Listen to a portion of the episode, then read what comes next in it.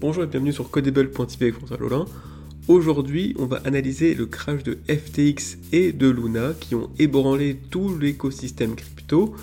Nos politiciens sont déjà sur le coup pour réguler, à qu'à interdire et davantage nous surveiller. Mais est-ce un problème de la crypto, ces deux projets? Est-ce un problème des particuliers?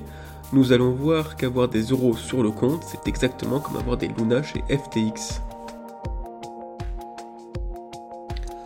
Après le Covid et l'Ukraine, les honnêtes gens sont pris de se scandaliser pour les déboires de la crypto, comme Luna ou FTX.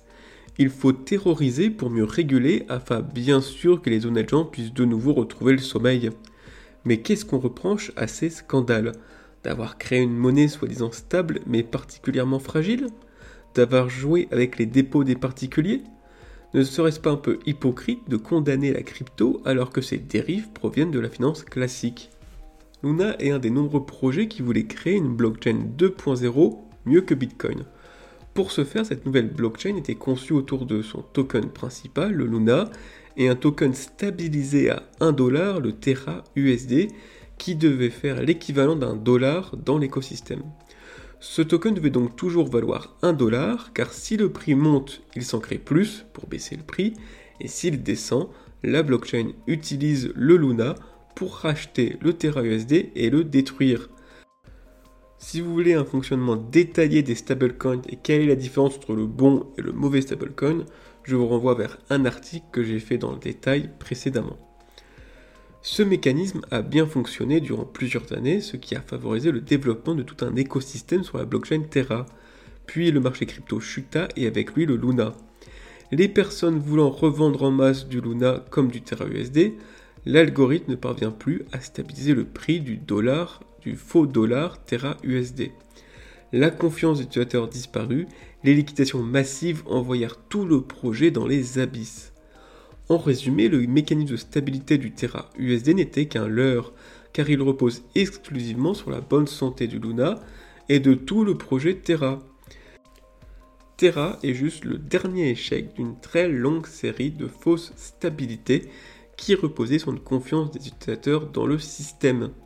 Dès que les utilisateurs ont douté de la promesse de stabilité, aussitôt la monnaie s'est effondrée. On peut rappeler évidemment le marque papier de 1914 qui devait toujours valoir un marque or. En 1923, il fallait 1000 milliards de marques papier pour un marque or. En 1945, les États-Unis ont promis à Bretton Woods que 35 dollars vaudrait toujours une once d'or. En 1971, ils mirent fin à leur promesse. Aujourd'hui, une once d'or coûte 1800 dollars. En 1992, les pays européens devaient stabiliser leur monnaie entre eux. La Banque d'Angleterre se retrouve en manque de liquidité pour stabiliser la livre sterling. George Soros a profité de cette faiblesse pour mener une attaque. La livre sterling a totalement dégringolé ce jour-là. Terra a répliqué la promesse du gouvernement Ma monnaie ne va jamais s'écrouler, vous pouvez avoir confiance. Or, c'est toujours l'inverse. C'est la confiance des citoyens dans le système qui donne la stabilité à la monnaie. L'État ne peut absolument pas stabiliser sa monnaie dès lors que les citoyens n'ont plus confiance dans sa monnaie. Place maintenant à l'affaire FTX. FTX est une plateforme d'échange crypto. Des particuliers déposent des liquidités pour acheter ou vendre diverses crypto-monnaies. FTX a utilisé les dépôts de ses clients pour investir sur des paris douteux. La rumeur sur de tels investissements s'est propagée à travers Internet et tout le monde a voulu retirer son argent en même temps. Or, FTX avait bien perdu une partie de l'argent de ses clients, la plateforme s'est retrouvée insolvable.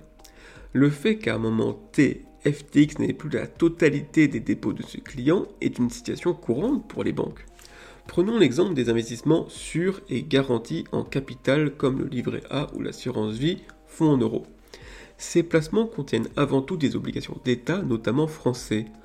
Or, le marché obligataire a connu une forte baisse de 20% ces derniers mois. Les obligations se revendaient en dessous de leur prix d'achat. Les banques pourraient-elles rembourser alors tous les dépôts des Français? Malheureusement pour ceux qui préfèrent le simple compte courant, leur dépôt n'est pas non plus totalement sûr. La séparation des banques de dépôt et des banques d'affaires est dans le flou depuis 1984 et la loi 84-46 pour moderniser la finance. On ne sait donc pas vraiment où est l'argent de votre compte courant.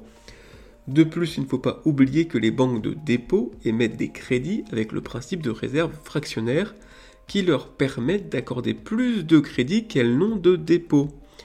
Habituellement, ce ratio est autour de 8%. Cela signifie que si seulement 8% des prêts ne sont pas remboursés, alors les clients de la banque perdent tous leurs dépôts. Enfin, pour ceux qui ont entendu parler d'une garantie de 100 000 euros par établissement bancaire, sachez que ce fonds de garantie est actuellement doté de 6 milliards d'euros seulement, soit 90 euros par Français. FTX, comme toutes les banques, joue avec l'argent de ses clients et espère que ses clients ne viendront pas retirer leur argent en même temps. Je ne voudrais pas insinuer que nos vénérables banques ne sont pas solvables. Avec ces produits dérivés obscurs, ces effets de levier, ces réserves fractionnaires, ces assurances et ces réassurances, je n'en sais rien. Et c'est surtout ça, je doute même qu'elles-mêmes savent quelque chose de leur propre solvabilité. En résumé, Terra Luna était une crypto-monnaie bâtie sur la même structure et les mêmes fiabilités que nos monnaies fiat. FTX gère aussi bien notre argent que le reste du système bancaire. Merci de m'avoir écouté et à très bientôt pour un prochain épisode de Codable.